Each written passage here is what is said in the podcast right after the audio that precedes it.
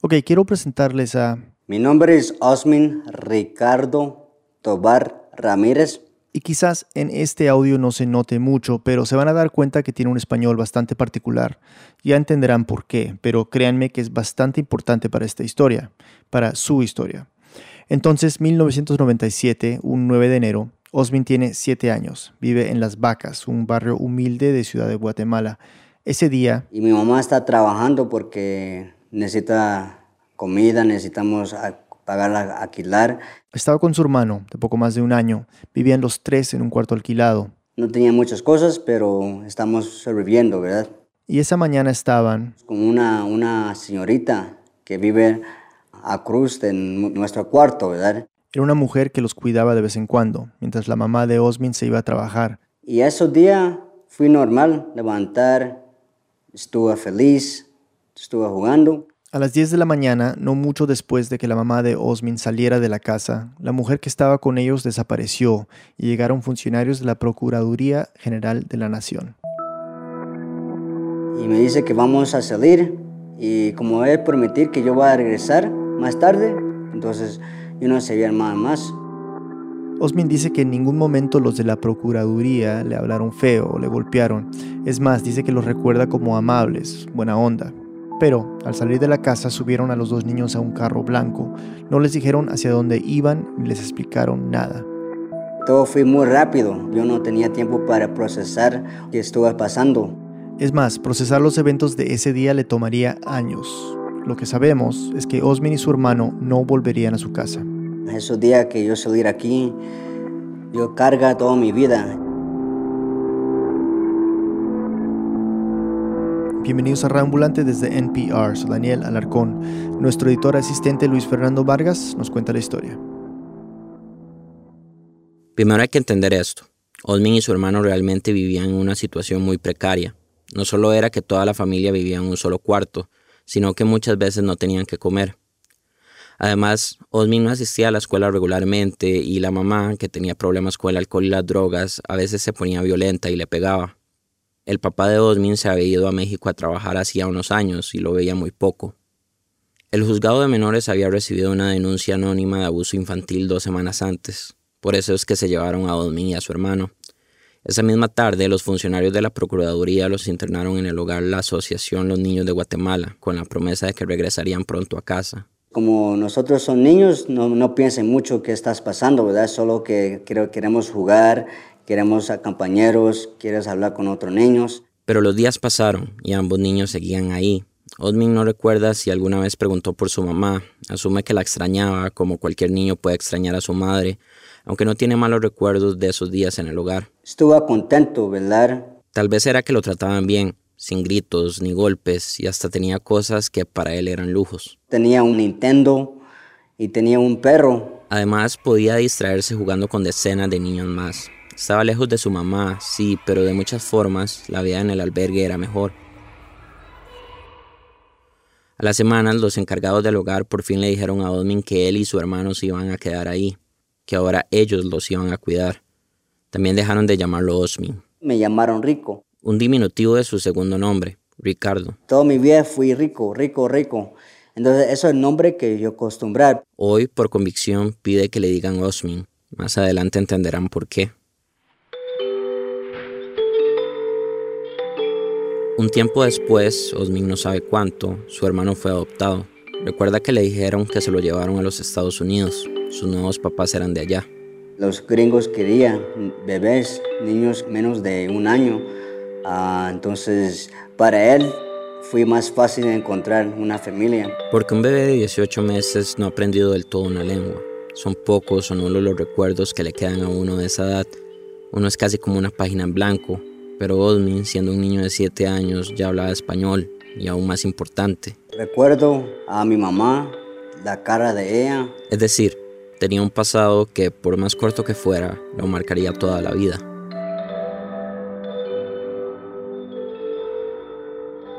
Ya sin su hermano, a Osmin lo trasladaron a otro albergue. Fue muy diferente al primero. La pasó mal. Por ejemplo, cuando se ponía nervioso o molesto, se metía ropa en la boca. Y en lugar de tranquilizarlo o consolarlo, lo castigaban. Ellos quieren quitar eso que yo estaba haciendo. Entonces ellos pegarme con cinchos, paletas. Yo nunca fui malo, yo nunca, por el que yo recuerdo, ¿verdad? Yo siempre escuchar gente, no, no sabía por qué gente me trata así. Empezó a preguntarse cuándo tendría una nueva familia. ¿Por qué nadie quiere venir para mí? ¿Verdad? Es que ahí entran niños, se fueron, entran niños, se fueron. Y es que las cosas no pintaban bien para Osmin. Cada día que pasaba en el hogar de niños tenía menos chance de ser adoptado. Y cuando cumpliera la mayoría de edad, por reglas de la institución, tendría que irse. Quedaría sin cama, sin techo y sin saber cómo contactar a su mamá completamente solo. Lo trasladaron a un tercer hogar. Ahí los encargados pusieron a Osmin a cargo de un niño de unos dos años, Eric. Bueno, a cargo es un decir, más bien era como un hermano mayor. Dormían juntos, jugaban. Osmin recuerda que Eric siempre caminaba detrás de él, por ejemplo. Y Eric es la razón de por qué Osmin no terminó en las calles, sino con una familia en los Estados Unidos. Si él no estuvo en la casa y yo no cuidara a él, saber que dónde yo voy a estar el día de hoy. Les explico. Se suponía que Eric iba a ser adoptado en 1996, cuando era un recién nacido por una familia de apellido Bors.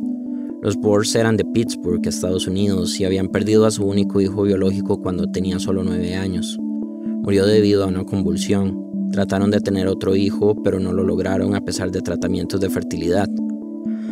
Un amigo había adoptado un bebé guatemalteco y les contó de la gran pobreza que había en ese país y de las pocas oportunidades que tenían los niños en los albergues. Entonces los Bors decidieron que era algo bueno adoptar en Guatemala y así poder volver a formar una familia. La pareja iba a adoptar a Eric junto con una niña, también guatemalteca. La adopción de la niña salió sin problemas, pero la de Eric no.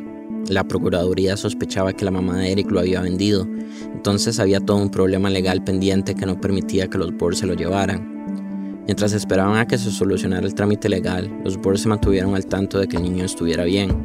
Fue durante ese tiempo que Eric llegó al albergue donde estaba Osmin. Unos amigos que también estaban adoptando en Guatemala viajaron al albergue y les contaron que habían visto a Eric, que estaba bien y que había un niño más grande, Osmin, que siempre estaba con él. Y según Osmin, los amigos de los Boers les contaron sobre su situación. Les dijeron que... Que él tiene un grande propósito, pero necesita una familia y ya está grande. Y si él estuvo ahí más tiempo, él va a empezar en la calle. Cuando los Boers preguntaron por Osmin, la agencia les ofreció un descuento si se lo llevaban también. Una especie de dos por uno. Y así es que Osmin llegó a los Estados Unidos. Osmin conoció a sus nuevos papás en agosto de 1998. Fui una noche, el dueño de la casa de niños, presentarme a mi, mi papás y la primera cosa, yo correr, mi papá me abrazo y me dice que yo, yo voy a ser su papá y eso ella va a ser su mamá. Los Boers hablaban un español básico. ¿Cómo estás? ¿Qué quieres? No podían conversar de verdad con Osmin, pero a él no le importaba. Yo estuve muy feliz que, que alguien quería, que quería me, ¿verdad? No sabía dónde voy a ir, pero yo sabía que, que yo voy a tener papás. La pareja llegó con ropa para los dos niños, camisetas y gorras de béisbol, pantalonetas. Los llevaron a comer a un restaurante, se quedaron en un hotel.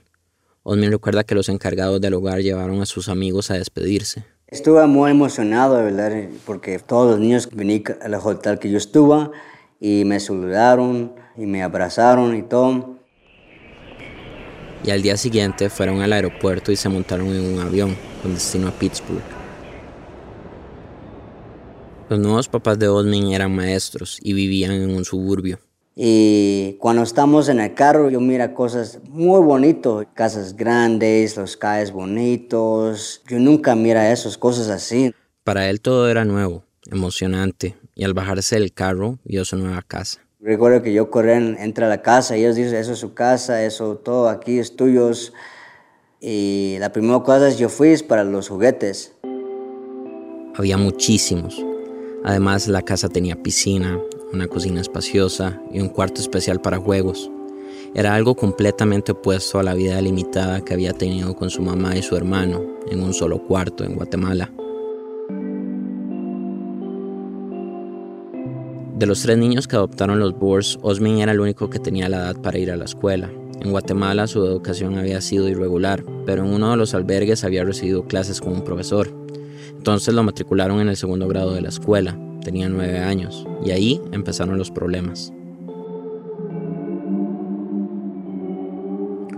Como Osmin no sabía nada de inglés, a los días lo bajaron a primer grado y le asignaron una profesora especial que lo acompañaba en todas las clases. Se sentaban atrás de todos los niños.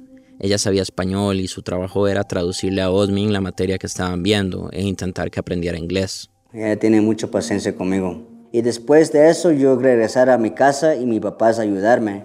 Pero para él era muy frustrante no poder entender casi nada. El tiempo que yo quería sentir como todos, me pusieron afuera, me sacaron un diferente maestro, entonces yo no sentía normal, ¿verdad? Nadie me entiende. Y para que la gente entendiera que él no estaba feliz, empezó a tratar de llamar la atención. Yo gritar, yo pelear, yo, yo, yo salir, correr las clases, porque no sabía cómo comunicar de otra manera. A pesar de toda la ayuda, le iba mal en la escuela, pero no solo académicamente. La diferencia siempre tiende a atraer miradas en especial entre los niños. Durante muchos años, Osmin fue la única persona morena de típicos rasgos guatemaltecos en su clase. Solo mira blanquitos y yo siempre fui la más pequeña, la más delgado. Entonces ellos pueden molestarme, ¿verdad? Porque yo no puedo hablar inglés.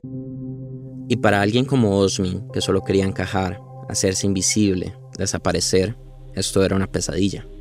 ¿Qué yo puedo hacer, verdad? La única cosa que yo puedo hacer es pelear con ellos. Y así fue. Se peleaba, metiéndose en problemas en la escuela, y esto comenzó a afectar la relación con sus papás adoptivos. Al llegar a Estados Unidos, Osmin vio cambios bruscos. Ya hablamos del idioma, el más evidente, pero también hay otros que solemos dejar de lado. Y es que hay un salto abismal entre ser un niño pobre en Guatemala y ser un niño de clase media, un niño de suburbios en los Estados Unidos. En Guatemala, la lucha era sobrevivir día a día. En los Estados Unidos las preocupaciones eran ser un buen estudiante y esforzarse por tener un futuro próspero.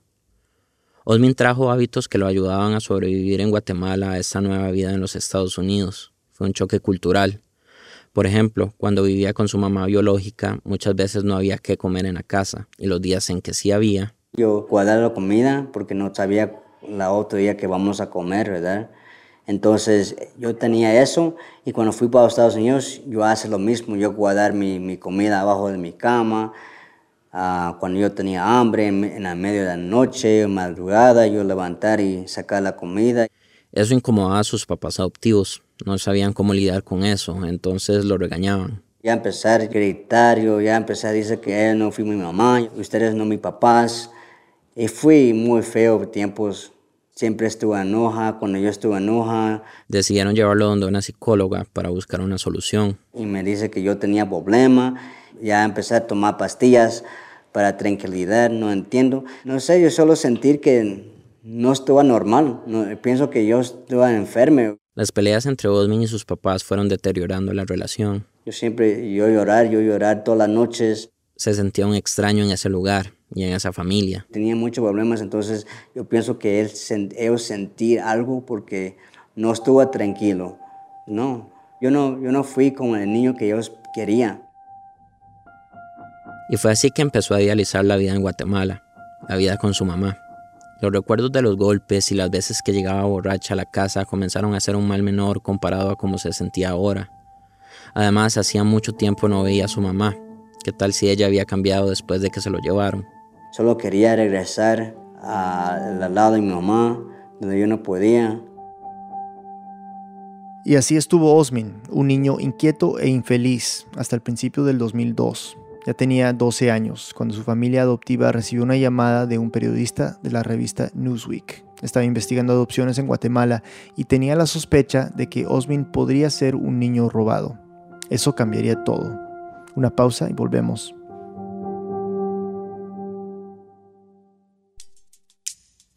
Este mensaje viene de Squarespace, patrocinador de NPR. Si estás listo para empezar tu nuevo negocio, obtén un dominio único y crea una bonita página web con el apoyo del galardonado servicio al cliente que está disponible las 24 horas del día, los 7 días de la semana. Ingresa a squarespace.com slash radio y obtén una prueba gratuita.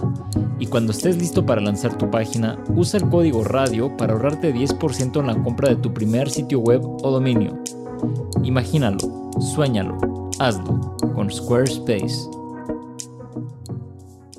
Durante más de 20 años, Larry Nasser, un ex médico del equipo de gimnasia olímpica de los Estados Unidos, abusó de niñas y mujeres que acudieron a él para recibir tratamiento. Un nuevo podcast en inglés investiga cómo este predador sexual se salió con la suya durante tanto tiempo. Se llama Believed y es producido por Michigan Radio y NPR. ¿Por qué usar tenis rojos te hace parecer más influyente? ¿Qué le pasa a la relación con tus vecinos cuando vives cerca a un parque? ¿Es posible usar un método de entrenamiento para perros para entrenar médicos? Las respuestas a estas y otras preguntas en Hidden Brain, un podcast en inglés de NPR. Estamos de vuelta en Reambulante, soy Daniel Alarcón. Entonces, el periodista que contactó a los papás adoptivos de Osmin se llamaba Alan Sarembo y este sospechaba que Osmin había sido víctima de una adopción irregular. Resulta que Casa Alianza, una ONG que trabajaba con niños sin hogar y afectados por el tráfico de personas, estaba ayudando a los papás biológicos de Osmin a buscar a sus hijos. Durante esos años, más del 90% de los niños guatemaltecos adoptados eran llevados a otros países, y la gran mayoría terminaba en Estados Unidos. Entonces Casa Alianza contactó a varios periodistas estadounidenses, entre ellos Alan Zarembo, y les explicaron el caso. Los papás biológicos de Osmin decían que los niños no estaban abandonados y que el juzgado de menores se los quitó injustamente, sin oportunidad de agotar los recursos legales. Luis Fernando nos sigue contando. Antes de Sarembo, los Bors habían recibido llamadas de otros periodistas. No quisieron hablar con ninguno, no querían que su caso fuese público, pero la pareja estaba siguiendo las publicaciones de Casa Alianza en Guatemala sobre el caso de Osmin y su hermano y pensaron que sería bueno defenderse. Se sentían molestos con que se pensara que ellos habían hecho algo ilegal, así que aceptaron ser entrevistados. El periodista viajó a Pittsburgh para visitar a los Bors en su casa. Lo dejaron hablar con Osmin y le dijo que sus papás estaban vivos. Hasta le llevó una foto. Y llorar cuando me dice que, que ellos todavía está viviendo y me dice que ellos están luchando para yo regresar Ah, me, me preguntaban muchas cosas, me preguntaron si yo quería ver a ellos otra vez. Osmin respondió que sí, quería ver a su mamá de nuevo. Quise hablar con los papás adoptivos, pero como es un tema tan sensible para ellos, Osmin les preguntó por mí. Se comunicaron por el chat de Facebook. Rechazaron la entrevista, pero nos dieron permiso para reproducir los textos que enviaron. Cuando les preguntó por qué no querían ser entrevistados, ellos respondieron lo siguiente. No queremos ningún tipo de publicidad, solo queríamos construir una familia y nos aseguraron que todo era legal de nuestra parte. Nos incomodó mucho cuando el hombre de la revista Newsweek apareció y no nos gustó la historia que publicó. Esperamos que las cosas estén bien contigo, pero dimos lo mejor de nosotros para amarte y que todos ustedes estuvieran bien. La hermana y Eric, el hermano de Osmin, tampoco estuvieron interesados en hablar conmigo. Una vez que entrevistó a los Boers, el periodista viajó a Guatemala para conocer a los papás biológicos de Osmin. Este es Gustavo Tobar Fajardo, el papá biológico. Y nos dice, su hijo está bien, aquí le traigo fotos y todo. En ese entonces nosotros lo buscábamos como su nombre original de aquí, ¿verdad? Entonces él nos dijo de que él ya no se llamaba a como se llamaba aquí. Él ya había adoptado otra nacionalidad, otro nombre, y nos trajo toda la información. Osmin se llamaba legalmente Ricardo William Bors y como en el hogar de niños le decían Rico. Pero los papás biológicos no trataron de contactar a los Bors porque... Teníamos miedo a que se movieran de, ese estado donde Osmin radicaba. Y así perderle la pista. Después de todo, los Bors estaban en otro país que tenía otras leyes. La adopción ya estaba tramitada y no sabían realmente si era posible traer a Osmin de vuelta a Guatemala. Entonces, si no lograban encontrar una manera, iban a esperar durante mucho tiempo, siete años, hasta que Osmin fuera mayor de edad, para entonces poder hablar con él y él ya tomar sus propias decisiones. Y así lo hicieron. Para entender bien las irregularidades que hubo en la adopción de Osmin y su hermano, hay que devolvernos al momento en que iniciamos esta historia, el 9 de enero de 1997. Ya hemos escuchado cómo vivió Osmin ese momento, lo que no hemos escuchado es cómo lo vivían sus papás. A las 10 de la mañana, los funcionarios de la Procuraduría llegaron a la casa y se llevaron a los niños. La mamá de Odmin se enteró de esto unas pocas horas después, cuando su pareja entonces le fue a avisar al lugar donde trabajaba. La mamá de Odmin se fue de inmediato para su casa. Al llegar no había nadie, ni siquiera la mujer que supuestamente debía cuidar a los niños. Solo encontró una nota que habían dejado los de la Procuraduría.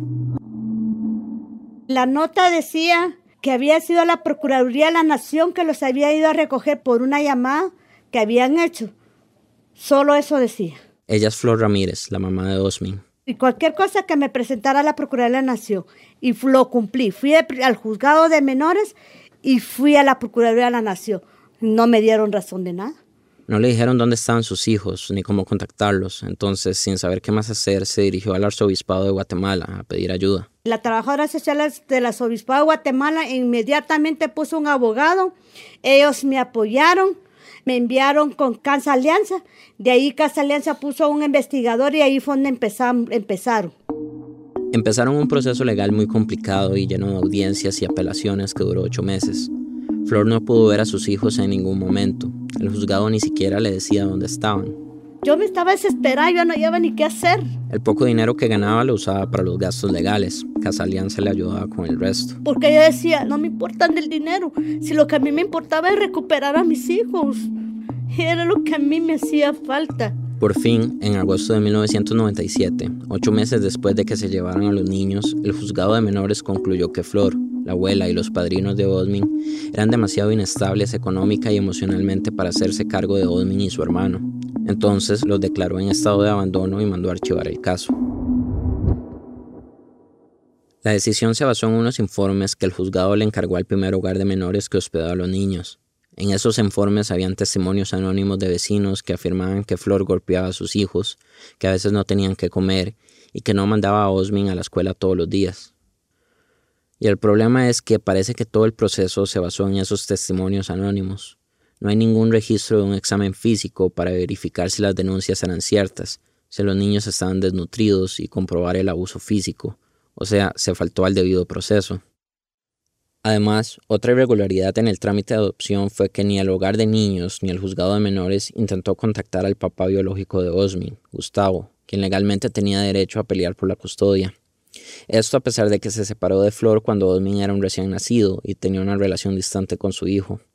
La situación del hermano de Osmin era diferente porque Gustavo no es el papá biológico. Gustavo vivió en México durante varios años y volvió a Guatemala a finales de 1998. Trató de buscar a su hijo para reconectarse con él, pero su expareja ya no vivía en el mismo lugar. A los días contactó a la abuela materna de Osmin y ella le dijo, Fíjate que a Flor le quitaron al niño. Ya habían pasado meses. Gustavo puso un recurso de amparo para que se le tomara en cuenta para hacerse cargo de su hijo. También reclamaba que había apelaciones de la mamá que no fueron resueltas antes de que se archivara el caso. Gustavo ganó el recurso de amparo, pero su sorpresa fue que para ese momento Osmin ya llevaba medio año en los Estados Unidos, ni siquiera se le había informado a Flor. Por estas fallas en el proceso, Flor y Gustavo creen que los niños fueron víctimas de una de las redes de adopciones ilegales en Guatemala. Estos eran grupos organizados que incluían a personas de todo tipo.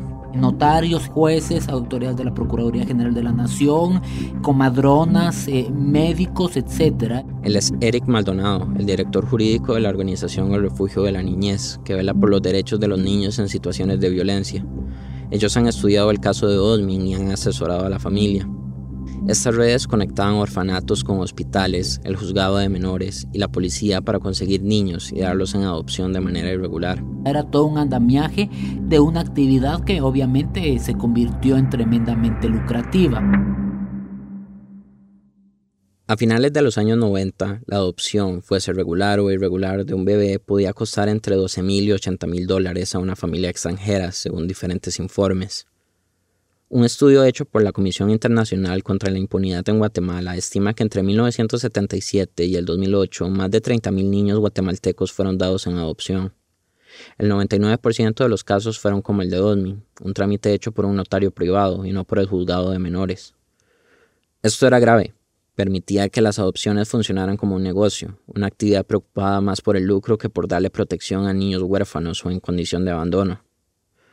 Por ley, los notarios podían hacer los trámites de adopciones con una mínima supervisión del Estado, desde realizar los estudios para pedir la declaratoria de abandono de los niños hasta entregárselos a los padres adoptivos. Esto daba lugar a que no existiera un control más que la fe pública que tiene el notario. Es decir, la palabra del notario era suficiente para que el juzgado de menores permitiera los trámites. y lo que provocó es que efectivamente eh, se dieran una serie de vulneraciones de derechos.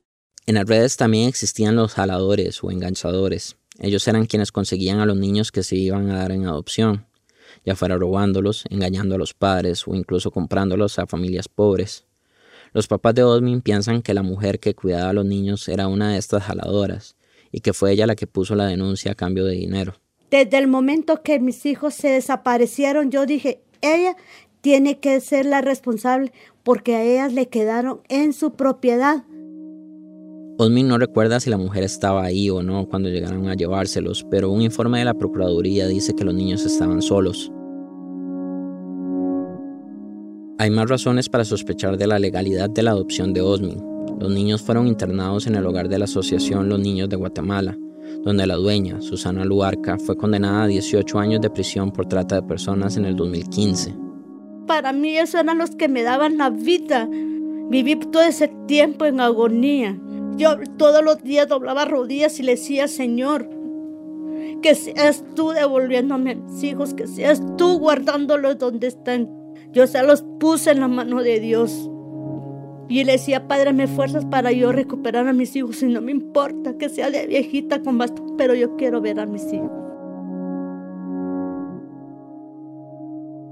Volvamos al 2002, al día en que el periodista de Newsweek visitó la casa de los Boers en Estados Unidos. Ese día fue fundamental en la vida de Osmin, un muchacho de apenas 12 años. Esos días que me entrevistaron y me dijeron cosas, esos días que yo levantar y dice, me voy a buscar mi mamá, me voy a buscar mi raíz, me voy a buscar mi cultura, ah, me voy, me voy. Durante los años siguientes aprovechó cuando estaba solo en la casa para buscar los papeles de su adopción. Y buscaron, buscaron, buscaron y no, y no encontró nada. Y muchas noches, cuando sus papás estaban dormidos, Osmin prendía la computadora, se metía en internet y... Poner el nombre de mi mamá, poner el nombre de mi papá, pero no, no, no sabía, no, no, no, no, no hay informaciones de ellos. Solo lo mismo, solo lo mismo. Solo el artículo de Newsweek y una que otra noticia de Guatemala sobre el caso, pero ninguna forma de contactar a sus papás. En esa época no había redes sociales y ellos no tenían acceso a computadoras ni a correos electrónicos. Al confrontar a los Boers con el tema de la adopción, ellos nunca querían hablar conmigo con las cosas. Ella nunca me enseñaron los papeles. Siempre que usted no puede entrar aquí, usted no puede ver esas informaciones. Y al crecer, Osmin siguió siendo problemático. Además, sumó adicciones al alcohol y a las drogas.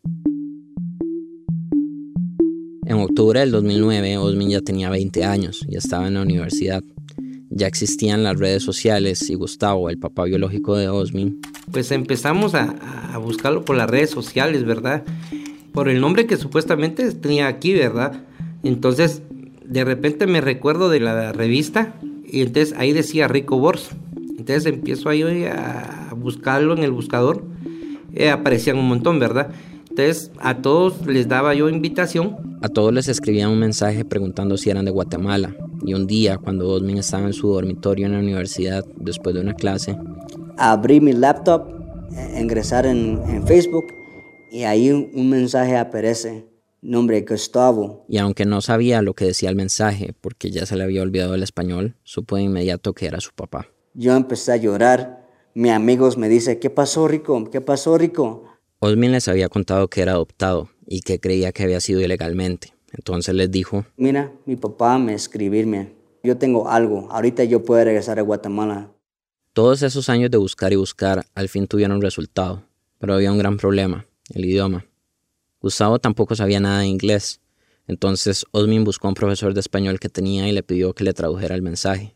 Y él dice, ¿y usted quiere llamar Guatemala, su papá? Y él llamar a mi papá y ahí estamos hablando y esa es la primera vez que yo escuchar la, el voz de mi papá. Gustavo hablaba en español, Osmin en inglés y el profesor les traducía a cada uno. Osmin preguntó si Gustavo todavía tenía fotos de él. También le preguntó si recordaba cómo era de niño. Fue muy emotivo. Me sentí muy feliz porque después de tantos años, tantas vivencias, se logra reencontrarse uno con la persona, ¿verdad? Yo no tenía palabras, ¿verdad? Yo, no tenía, yo solo, wow, como yo no sabía español, yo la, ah, ok, ¿ahorita qué? Y ahí empezó la comunicación. Perdíamos demasiado tiempo porque él me escribía en inglés y yo en español. Usaban Google para traducir los mensajes. Y ahí se nos iba mucho el tiempo. Nos daban a veces la una, dos de la mañana aquí en Guatemala y platicando. Conversaban sobre cómo estaba la mamá de Osmin, su abuela, sus tíos. Gustavo le explicaba todas las irregularidades que habían pasado en el trámite de adopción, pero principalmente conversaban sobre lo que venía, sobre lo mucho que querían reencontrarse. Osmin ansiaba conocer a su familia biológica, y nunca le dijo nada a sus papás adoptivos. Sabía que se enojarían. Nunca se sintieron cómodos con que Osmin preguntara sobre su pasado, y él no quería que opinaran ni que se metieran en su vida. Pero no era fácil, ni Osmin ni sus papás biológicos tenían dinero para pagar el viaje. Pasaron tres años hablando por chat y videollamadas. Osmin no solo hablaba con su papá, sino con su mamá y su abuela, hasta que tuvo un golpe de suerte. Una familia que conoció en la iglesia y que era cercana a él le ofreció regalarle el pasaje. Ya con el viaje planeado no pudo seguir manteniendo el secreto. Osmin le dijo a los Boers que había estado hablando con su familia biológica y que iba a ir a visitarlos. Los Boers se enojaron, mucho. No querían que fuera, pero como muchas otras veces en su relación no le dieron razones. Aunque para este punto a Osmin ya no le importó. Tenía 23 años, era un adulto. Los nervios no lo dejaron dormir la noche previa al vuelo, ni en el avión, y ya en el aeropuerto de Ciudad de Guatemala. Yo estuve en el baño como una hora. No puedo salir, ya estoy muy nervioso, no sé, no sabía si yo estoy listo para eso. Y llorar, todos años que yo, que yo pasar, todos años que yo luchar, todos años que al final estoy aquí en mi país otra vez. Y cuando yo caminar afuera de esas puertas, ahí vas a estar mi familia estoy triste, estoy feliz. Y ya preparar y lavar mi carro y dice me voy, me voy afuera y afuera y escuchar mi nombre, Osmin, Rico, yo mira y ahí estuvo mi familia, ahí estuvo mi mamá, ahí estuvo mi papá llorando. Era algo que no podía explicarme, no sabía si era en realidad o era un sueño porque era algo que tanto había esperado. Lo abracé, no quería soltarlo, no quería dejarlo. Osmin conoció Ciudad de Guatemala, recibió la atención de sus papás, su abuela y sus tías durante cada minuto, todos los días. Finalmente estaba viviendo una fantasía que había alimentado durante más de 10 años, más de una década idealizando una convivencia con personas que, por más sangre que las uniera, eran desconocidas. Pero en esta historia, la realidad no estuvo a la altura de la fantasía. Específicamente, su mamá no estuvo a la altura de la fantasía. Cuando yo tuve seis años, cuando estuve a Patojo, tenía una, una imagen de mi mamá. Y cuando regresaron en 2011, yo mira lo mismo cara. Ahí yo sentir mal, ahí sentir que, ok, esta mujer no cambiaron, no cambiaste tantos años que pasaron y no cambiaron. No fui como yo quería. Osmin soñaba con una mamá reformada después de perderlo a él y a su hermano, una mujer que había aprendido de sus errores, pero vio a la misma madre que recordaba de niño. Osmin y su mamá se volvieron personas con defectos muy parecidos, alcohólicos, agresivos, irresponsables, a pesar de los kilómetros y los años de distancia. Es irónico si se piensa bien, era una de las cosas que la adopción de Osmin se suponía que iba a evitar. Y Osmin también se encontró con un papá que en su infancia, cuando más lo necesitaba, estuvo ausente y que ahora... Quieres cambiar, no quieres entender quién yo soy. Osmin salía en las noches a tomar y su papá lo criticaba mucho. Sentía que lo regañaba como a un adolescente. Sentía que lo quería educar en lugar de entenderlo como persona, entender todo lo que había sufrido y respetar sus decisiones como adulto. Después de un mes en Guatemala volvió a Estados Unidos desilusionado, dolido. Terminó la universidad, consiguió un trabajo y se hundió más en las drogas y el alcohol. Fueron cuatro años duros. Fue a la cárcel, tuvo una hija y perdió su custodia. Yo no puedo ver mi cara en, el espejo. Yo no quería ver mi cara en el espejo. Yo, yo, no yo sabía que estaba haciendo cosas malas otra vez. Después de estudiar, después de todo. Hasta que no pudo más. En 2015 un día después que yo fui para una fiesta que yo tomaba, que yo peleé con gentes, yo levantar y dice, ya no más, ya no quiero esta vida, ya no puedo vivir aquí, yo llamar a mi mamá, yo, yo mi papá, mis mi amigos, mi, me voy, ya no quiero estar en este, en este, país, ya me voy para Guatemala, ya no quiero vivir, yo no puedo cambiar en, aquí en este lugar, no puedo. A los dos días compró el tiquete. Guatemala como país le había gustado, se sentía cómodo, como si encajara. Y por lo menos ahí tenía algo, aunque fuera solo la esperanza de formar un vínculo con su familia biológica, una segunda oportunidad. Iba a ser difícil, sí, pero cualquier cosa era mejor que lo que estaba viviendo en los Estados Unidos. Y eso es lo que Osmin ha estado tratando de hacer estos últimos tres años, construir una vida nueva. Se casó y tiene un hijo. Trabaja en un call center, dejó el alcohol, las drogas, las peleas. Está mejorando su español poco a poco. La relación con sus papás biológicos todavía es difícil, desgastante, pero trabaja en ella a diario. Espera que en algún momento llegue a sentir ese vínculo familiar que tanto quiere. Por lo menos me dijo, en estos momentos no está solo. Y como símbolo de este nuevo inicio, volvió a su nombre original, Osmin. Rico, el muchacho que nunca logró encajar en ningún lugar, ya no existe.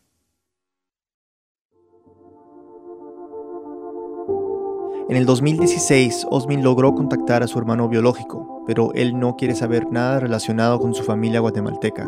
Por respeto a su privacidad, no hemos usado su nombre en el episodio. Ese mismo año, Osmin y su familia llevaron su caso a la Corte Interamericana de Derechos Humanos. La sentencia responsabilizó al Estado guatemalteco por la separación de la familia, ya que permitió irregularidades en el proceso de adopción de los niños. En el 2007, Guatemala ya había hecho cambios a las leyes que regulan los procesos de adopción, después de denuncias de la UNICEF y otras organizaciones. Desde entonces, solo el juzgado de menores puede hacer estos trámites. Sin embargo, es difícil decir que en la práctica sea eliminado por completo. Entonces, como parte de la sentencia por el caso de Osmin, la Corte Interamericana ordenó la creación de un plan nacional para fiscalizar el funcionamiento de los hogares de menores y asegurar que se apeguen a la ley. Por otro lado, muy pocas personas han sido juzgadas por formar parte de las redes de adopciones irregulares y el Estado todavía no ha ofrecido medidas de reparación para todas las familias afectadas. En ese sentido, Osmin tuvo mucha suerte. La corte falló a su favor y el Estado sí va a pagar algo de reparación. En su caso, el Estado guatemalteco pagará sus clases de español y la terapia familiar. Además, le dará una compensación económica a la familia por el daño causado. Luis Fernando Vargas es editor asistente de Reambulante y vive en Costa Rica. Esta historia fue editada por Camila Segura y por mí. La música y el diseño sonido son de Andrés Aspiri. Nuestra pasante Andrea López Cruzado hizo el fact-checking. Muchas gracias a Kimi de León y a Marta Karina Fuentes de Prensa Comunitaria por su ayuda en Guatemala y a Francisca Estuardo del Centro por la Justicia y el Derecho Internacional. El resto del equipo de Reambulante incluye a Jorge Caraballo, Patrick Mosley, Ana Prieto, Laura Rojas Aponte, Barbara Sawhill, David Trujillo, Elsa Liliana Ulloa, Silvia Viñas y Remy Lozano. Nuestras pasantes son Lizeth Arevalo y Victoria Estrada. Carolina Guerrero es la CEO. Radio Ambulante se produce y se mezcla en el programa Hindenburg Pro. Tenemos una lista de difusión en WhatsApp y nos gustaría que fueras parte. Todas las semanas te mandaremos un link al episodio para que no te lo pierdas y puedas compartirlo fácilmente con tus contactos. Si quieres unirte a la lista, envía un mensaje al número más 57 322 950 2192 y Jorge, nuestro editor de audiencias, te añadirá. Repito el número, más 57 322 95 02192. Conoce más sobre Raambulante y sobre esta historia en nuestra página web raambulante.org. Raambulante cuenta las historias de América Latina. Soy Daniel Alarcón, gracias por escuchar.